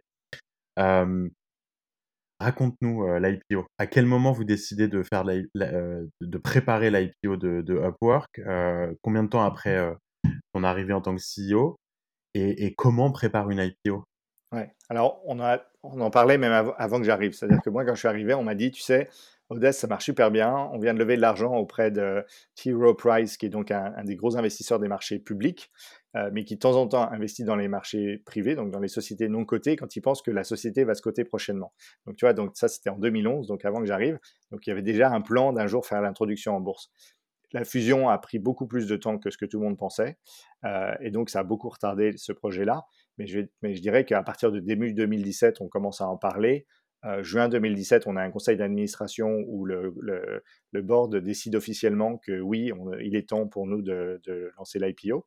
Donc là, on commence à parler avec les différentes banques d'affaires pour sélectionner euh, les banques qui vont nous représenter. À partir de là, le process, il est assez standard. Hein. C'est très géré par le cabinet d'audit qui, euh, qui, fait l'audit de la société, euh, le cabinet d'avocats qui nous représente nous et celui qui représente les, les, banques et les banques elles-mêmes. Ça commence par un meeting qui s'appelle le HOG meeting, qui est le, le, kick-off en fait du process, où tu définis tous les rôles et toutes les étapes, un calendrier à partager, et puis tu lances les différents les différentes task force. Euh, et donc ça, ça commence en juillet 2017 et on fait l'introduction en octobre 2018. Donc c'est à peu près un an de travail entre le moment où tu penses que tu es prêt. Parce qu'honnêtement, on pensait qu'on était vraiment prêt. Et en fait, tu t'aperçois que tu as quand même beaucoup, beaucoup de boulot, même quand tu es, es, assez bien géré. Euh, et donc ça met un petit peu plus d'un an pour faire l'introduction elle-même. Et alors le, le, le roadshow, euh, commencer à convaincre un peu tout le monde d'acheter vos, euh, de recommander vos, vos, actions à leurs clients, etc. Donc ça, c'est, ça se passe beaucoup à New York. Euh, ouais, alors, donc en fait, on a fait trois, à peu près 300 réunions avec des investisseurs sur l'espace de 12 mois. En fait, tu as plusieurs étapes. Donc, déjà, tu as, plusieurs choses à faire. Hein. Donc, tu as une partie qui est continuer à faire développer le business, parce qu'il est évident que si le business ralentit et que les, KPIs empirent, c'est impossible de faire une, introduction en bourse. Donc, il faut arriver à, à, ne pas être distrait et continuer à faire tourner le business au moins aussi bien que ce que tu faisais avant. Ensuite, tu as une partie qui est la partie, euh, euh, je dirais, compliance, donc euh, s'assurer que tu as toutes, les, toutes les façons, de, de, tous les contrôles internes de la boîte qui font que tu pourras être certifier tes comptes, etc., etc., sans qu'il y ait de problème. Donc il y a beaucoup de travail entre l'équipe juridique, les développeurs et, et le, cabinet d'audit avec qui tu travailles. Ensuite, il y a une partie qui est euh, le document lui-même. Donc, quand tu introduis une, société en bourse aux États-Unis, tu écris ce qui s'appelle un S1, euh, qui est un document qui est une espèce de bible sur tout ce que fait ton entreprise. Hein, dans le cas de celui d'Upwork, qui doit faire à peu près 300 pages. Euh, c'est ce document qui a tué WeWork.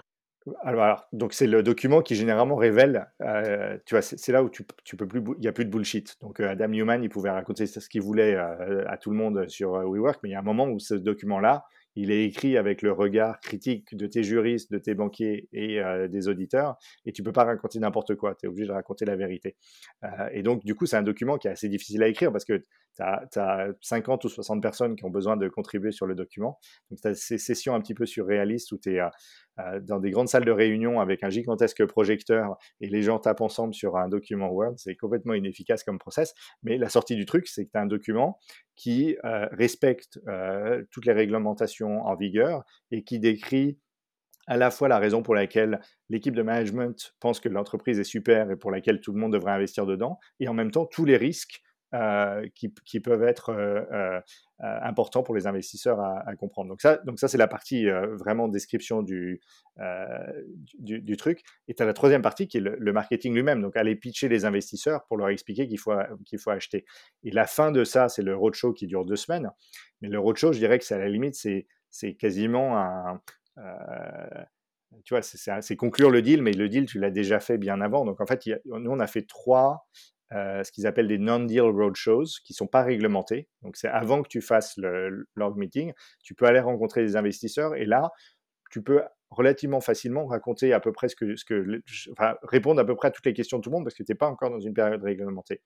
Ensuite, il y a un truc qui s'appelle Test the Waters, qui en fait est comme le roadshow, qui est réglementé comme le roadshow, mais qui se fait suffisamment avant pour que les gens aient le temps de réfléchir à ce que tu veux. Euh, et de réfléchir à si oui ou non ils sont intéressés à investir dans la boîte. Et ensuite, il y a le roadshow lui-même que tu lances deux semaines avant l'IPO, qui dure les deux semaines, qui finit quasiment la, veille au soir. Et la veille au soir, tu as un truc où tu dors pas très bien, euh, parce que tu, passes une grosse partie de ta nuit, qui est à la fois décider le pricing de l'action, donc tu vas vendre des actions, l'introduction en bourse, tu, tu, vends des actions, soit des actions existantes, donc du secondaire, soit des nouvelles actions que tu émets. Euh, et donc, il faut que tu décides à quel prix tu vas les vendre.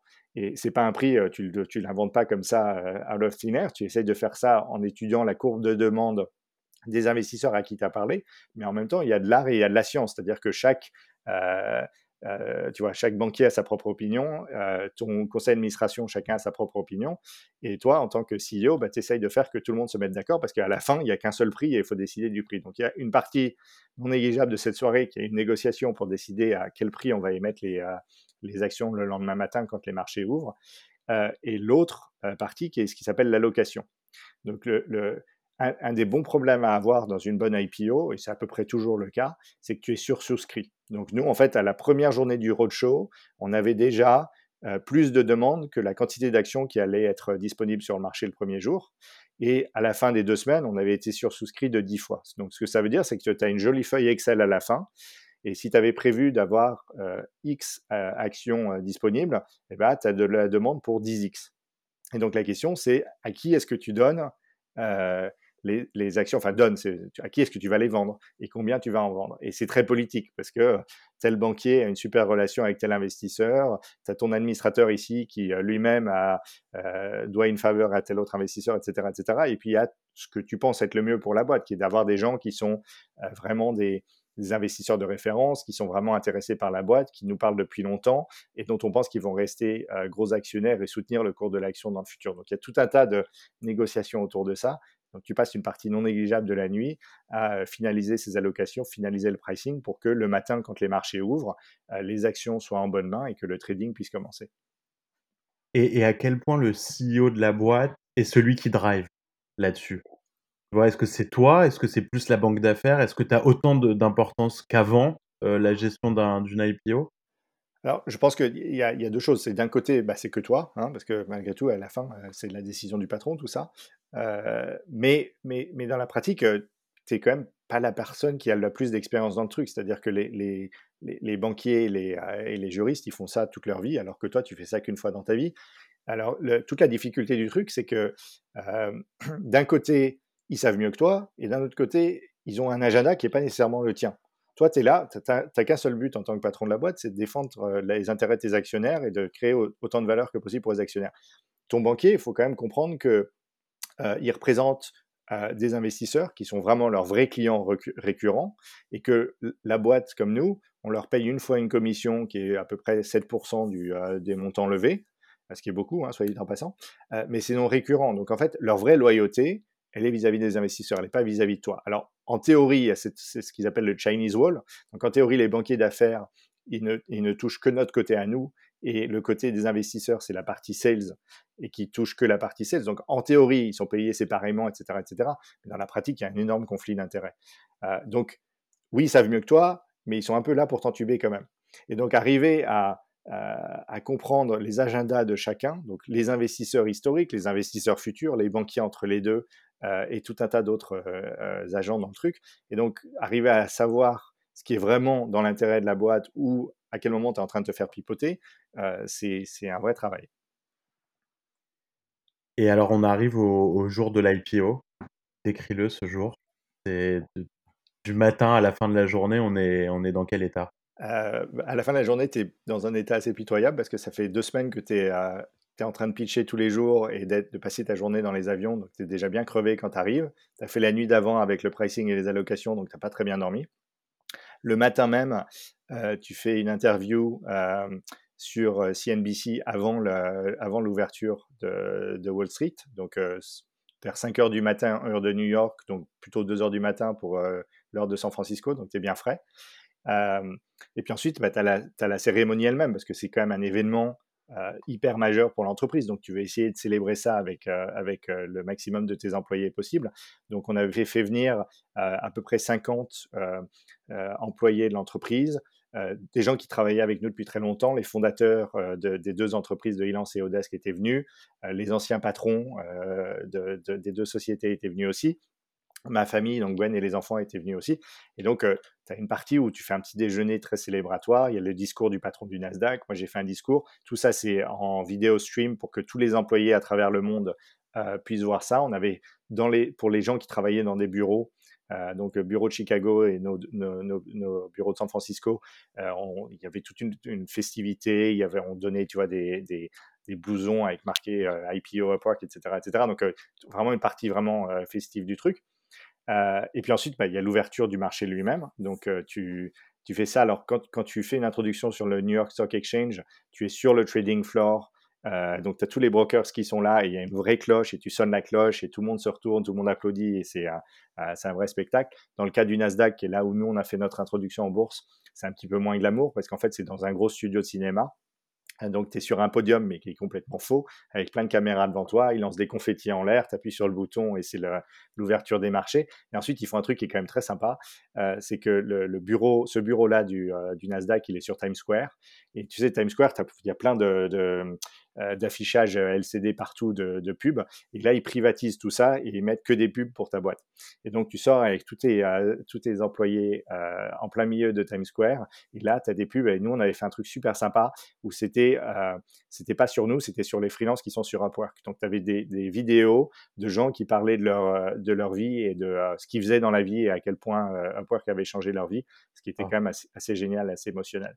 Et puis ensuite, bah, le reste des employés, ils ont fait, ils ont visité New York ils ont passé le reste de la journée tous ensemble et c'était super sympa pour eux.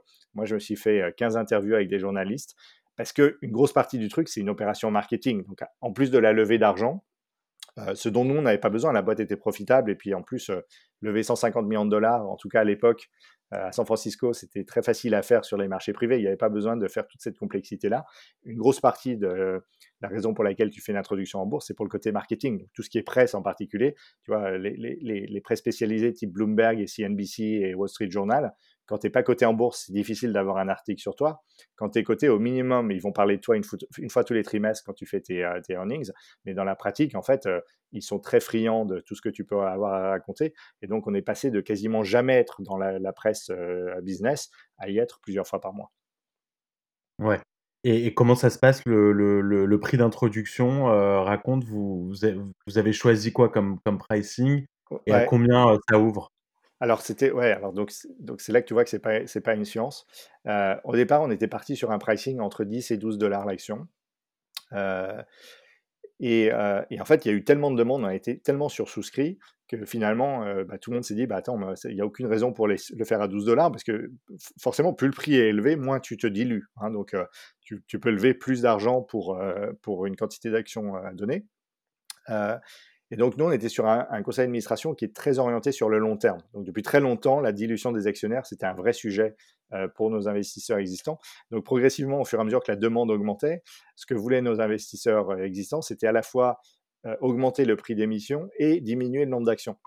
ce, qui, ce qui, du coup, augmente le plus encore plus la demande et donc augmente encore plus le prix. donc, on s'est retrouvé avec un truc qui était une IPO qui était probablement trop petite, tout à fait euh, dans l'intérêt des actionnaires existants, mais, probablement trop petit pour vraiment créer de la liquidité sur les marchés. Et du coup, avec un prix qui a augmenté euh, en flèche. Donc, euh, on est parti sur 10 à 12 dollars.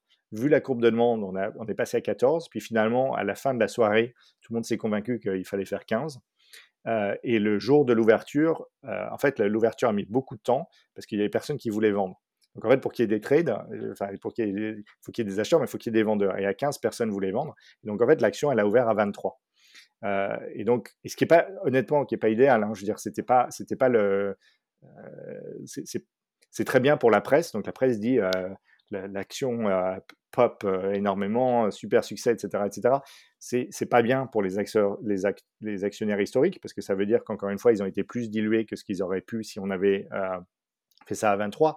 Mais surtout, le vrai problème quand tu es le CEO, c'est pas les actionnaires historiques, c'est les attentes que tu as créées auprès de tes nouveaux actionnaires. Donc, tu as, plein as plein de gens qui ont acheté à 23 et pour qui, du coup, bah, tout prix en dessous de ce prix-là, euh, ce serait une perte. Et toi, tu sais bien que bah, non, c'est pas toi qui as dit 23, toi tu as dit 15 et déjà 15, c'est parce qu'on t'a vraiment entendu le bras et tu, pensais que c'était déjà très élevé au départ. Euh, et donc, on a vécu un petit peu cette difficulté-là depuis. et, en fait, pendant six mois, euh, l'action est restée très élevée parce que c'est le moment de ce qui s'appelle le lock-up. Donc tous les actionnaires historiques signent un contrat qui dit qu'ils n'ont pas le droit de vendre pendant six mois.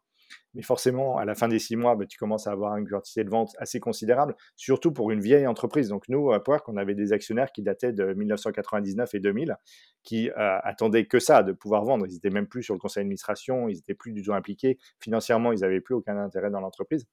Donc du jour au lendemain, tu passes d'un truc où tu as fait une toute petite IPO et il y a très peu de volume, vers un truc où tu as beaucoup, beaucoup de gens qui veulent vendre. Et donc là, grosse dégringolade de l'action. Donc l'action est passée de 24 à 15 euh, en l'espace de quelques semaines. Euh, ce qui restait, tu vois, le prix d'introduction est à peu près ce qu'on avait prévu et tout. mais de là, bah, continue en fait à, décélérer. Et donc en fait, là maintenant, il est aujourd'hui, il est aux alentours de 8. Euh, et c'est pas considéré comme une belle réussite d'un point de vue introduction en bourse. L'entreprise continue à très bien marcher, elle se développe bien, euh, elle est profitable et, euh, et, tout le monde continue à croire au marché. Mais d'un point de vue purement financier, les gens qui ont acheté ces actions à 15 ou à fortiori à, 23, ben, quand elle est à 8, ils sont pas contents. Ouais, ben là, ce que tu décris, c'est la tension qui, est, palpable, mais qui n'est pas forcément facile à réaliser de l'extérieur quand on observe une IPO comme ça, mais entre satisfaire tes actionnaires historiques et, passer à, finalement aux, investisseurs publics euh, qui n'ont pas forcément les mêmes, euh, euh, les mêmes objectifs. Et ça, c'est pas évident quand même. Ça doit pas être évident à gérer. Non, mais c'est une vraie transition. Je dirais que l'avantage, si tu veux, c'est qu'on était quand même très bien conseillés pendant tout ce temps-là. et donc, je dirais qu'il n'y a pas eu énormément de surprises. La, seule surprise qu'on a eue, qui est une surprise très tactique, et ça, personne ne pouvait le voir venir, mais ça a été une vraie disruption pour l'entreprise, c'est ce truc qui s'appelle Sarbanes-Oxley. Donc, quand Enron a fait faillite dans les années 2000, euh, le gouvernement américain s'est aperçu qu'il y avait quand même beaucoup de fraude potentielle dans les marchés publics et donc a augmenté de manière considérable tout ce qui était gouvernance d'entreprise, tout ce qui était contrôle de gestion en particulier. Euh, mais avec une exception pour les petites entreprises. Donc, si tu es une petite entreprise qui, se cote en bourse, ce qui était le cas d'Upwork, tu as un statut spécial qui s'appelle Emerging Growth Company, EGC, qui fait qu'en fait, tu es exempté de devoir euh, être régulé par euh, Sarbanes-Oxley pendant un certain temps. Je me souviens plus ce que c'est, mais 24 mois, quelque chose comme ça. Donc, tu as, as, deux ans après ton IPO pour te préparer à être euh, régulé par ce truc qui est, hyper, hyper contraignant et qui demande, entre autres, un développement informatique absolument considérable pour avoir des contrôles hyper précis sur toutes tes activités. Il s'est trouvé que, euh, donc la façon dont tu décides si tu es une emerging growth company, tu le décides au moment de l'IPO et c'est très clair, tu as des critères très clairs et nous, on était qualifiés pour être emerging growth company. Il se trouve que derrière ça, six mois après, en juin, euh, tu dois faire une réévaluation de ça. Et parce que l'action avait beaucoup monté, parce que l'IPO était relativement petite en nombre d'actions émises, pour tout un tas de critères, on est passé juste au-dessus du seuil, qui fait qu'on est passé de ce qui s'appelait une Emerging Growth Company à ce qu'ils appellent un Large Accelerated Filer, et que instantanément, il a fallu qu'on devienne compliant avec Sarbanes-Oxley. Et ça, personne n'a vu venir. Et on a passé six mois avec beaucoup, beaucoup de distractions et de développement informatique à devenir compliant pour que euh, sur, l'année fiscale 2019, on puisse dire qu'on l'ait, l'ait été, alors qu'au départ, on était plutôt prévu sur 2020 ou 2021. Ça, ça a été un travail considérable et ça a eu un vrai impact aussi sur les chiffres de la société, parce que forcément, si tu passes ton temps à faire des trucs qui sont importants, mais qui n'ont rien à voir avec, la satisfaction de tes clients, etc., etc., euh, bah, ça ralentit le business d'autant plus. Ça, ça a été la seule vraie surprise. Je dirais par ailleurs, euh, tout s'est déroulé plus ou moins comme ce que ce que on, nous avait expliqué. Donc, on a été assez bien guidé, tu vois, tout, tout au, cours du truc sur comment tu, tu racontes l'histoire, comment est-ce que tu te prépares pour les, les, le travail avec les analystes, qu'est-ce que tu peux dire avant l'IPO, qu'est-ce que tu peux dire après, comment est-ce que tu fais pour arriver à, à, motiver les gens, parce que ce que tu veux faire quand même, c'est de vendre tes actions, tu veux que les gens les achètent, et en même temps, pas dire des choses qui font que derrière, bah, tu, tu vas avoir des problèmes et tu vas te prendre des procès. En tout cas, quel run hein, chez Odesk, Elance et Upwork, euh, incroyable. Aventure incroyable. Comment on, bah, comment on pense à la suite quand on a fait tout ça en fait? Qu'est-ce qu'il peut avoir de mieux pour toi pour le pour l'avenir? Parce que tu as quitté donc Upwork il y a quelques mois maintenant. Ouais. sans focus sur ce qui t'occupe aujourd'hui, euh, à quoi tu penses pour la suite? Tu es encore très jeune. Ouais, ouais, oui, bah, merci de me le dire parce que récemment, il y a plusieurs personnes qui m'ont dit que j'étais un peu vieux. Euh, c'est un peu la tristesse de San Francisco, c'est qu'au-dessus de 40 ans, tu fais partie des vieux. Mais, euh, mais écoute, au début, nous, le, ce qu'on avait prévu ah, avec. Euh, là-dessus, ils sont bien contents quand même, les VC, d'avoir des, des, vieux, entre guillemets, qui gèrent les IPO de leur boîte. Hein. Oui, bien sûr. Ouais. C'est un, peu, un peu une blague, mais. mais oui, donc au début, nous, ce qu'on avait prévu, c'était de, enfin, juste que tu vois, je prenne un peu de temps off pendant le reste de l'année scolaire. Et en fait, le plan, c'était qu'on voulait aller partir habiter à Tokyo pour un an à partir de, cet été. Euh, et évidemment, vu la condition actuelle, ce projet-là est parti complètement à l'eau. Euh, et donc, je commence un peu à réfléchir à la suite. Et euh, écoute, moi, je vais t'avouer, il y a plein de trucs qui m'intéressent. et non, je suis loin d'avoir fini. J'ai 45 ans et je, je, compte bien travailler encore pendant quelques décennies. Et donc, donc je parle tout un tas de trucs différents, soit des fonds d'investissement, soit des startups, soit des boîtes plus établies. Euh, il y a plein de trucs qui sont passionnants. Enfin, une des choses qui est, géniale d'habiter à San Francisco, c'est que quand tu es intéressé par la, par la, tech, et moi je suis passionné par ça depuis que je suis tout petit, euh, il se passe tellement de choses que c'est, à la limite, le truc le plus difficile, c'est d'arriver à se convaincre de passer encore 5 à 10 ans dans une chose, quand finalement tu as envie d'en faire 20 en parallèle. Donc là, ce que j'ai fait depuis euh, quelques mois, c'est que j'ai rejoint le conseil d'administration de cinq petites startups. Euh, c'est pas c'est pas ce que je veux faire euh, euh, pour les dix prochaines années, euh, mais je trouve ça super sympa d'abord d'aider des jeunes entrepreneurs qui, qui, vivent un certain nombre de choses que j'ai pu vivre à, l'époque, et puis ensuite m'intéresser à plein de business différents sur des trucs qui, qui sont super nouveaux, super innovants et très différents de ce que j'ai fait avant. Tu un secteur de prédilection? Alors, dans ce que tu viens de dire, j'ai l'impression que le métier de VC te correspondrait hyper bien parce que justement, tu vois plein de choses différentes et puis là, tu es, au bord de plusieurs boîtes. C'est ce que font les VC finalement. Est-ce que tu as encore envie d'opérer un business? Et si c'est le cas, quels sont les les je sais pas, les 2-3 secteurs qui t'attirent plus que les autres en ce moment? Donc je suis assez tiraillé, je vais t'avouer que j'ai pas pris de décision ni dans un sens ni dans l'autre.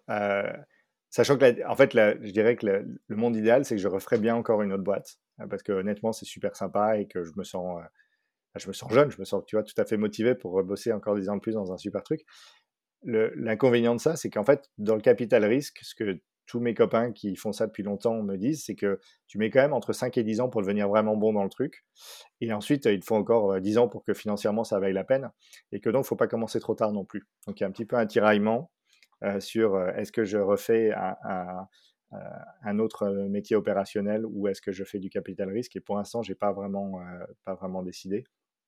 Ensuite, moi, les domaines de prédilection, bah, ça reste ça reste un petit peu ce que ça a toujours été, hein. C'est les sociétés, soit plus software, soit plus internet, et soit découvrir un nouveau domaine que je connais pas du tout, soit continuer dans les 2 domaines que je connais bien, qui sont tout ce qui est paiement et fintech d'un côté et tout ce qui est, heu, futur du travail de l'autre. Donc heu, c il y a plein de choses dans ces domaines-là qui se passent en ce moment et donc heu, aller rejoindre une, société soit, soit petite et assez early, soit, même dans les très grands groupes, hein, il se passe des trucs assez passionnants. Tu parlais de Libra tout à l'heure, mais que ça soit chez Google, que ça soit chez Amazon, que ça soit chez Facebook, il y a plein de trucs absolument passionnants qui se passent sur ces 2- 2 domaines-là, hein, la collaboration et le futur du travail d'un côté et heu, les paiements et fintech de l'autre. Il y a plein de trucs absolument géniaux qui sont en train de se lancer et c'est vrai que les grands groupes aujourd'hui ont quand même, hem, un avantage absolument énorme d'un point de vue capacité d'innovation et de distribution, heu, qui fait que l'é l'équilibre entre les startups et les grandes entreprises aujourd'hui est est plutôt en faveur des grandes entreprises, ce qui était pas le cas, heu, il y a 7 ou 8 ans quand, heu, quand j'ai rejoint Upwork. Bah, on est excités pour, heu, la suite, pour toi en tout cas. On sent qu'il y a encore de très, très belles choses à faire et puis c'est vrai que tu es, dans l'œil du cyclone quoi. Tu es là où il faut être avec la bonne expérience donc tiens-nous au courant. Top, Merci. bah, écoute, merci Stéphane en tout cas pour cette heure de conversation. J'ai appris énormément de choses et donc c'est comme ça que j'estime qu'on a fait un un super épisode donc merci en tout cas pour ton temps. Plaisir, merci à toi. À très bientôt à tous dans le prochain épisode de We Are New York. Salut, salut.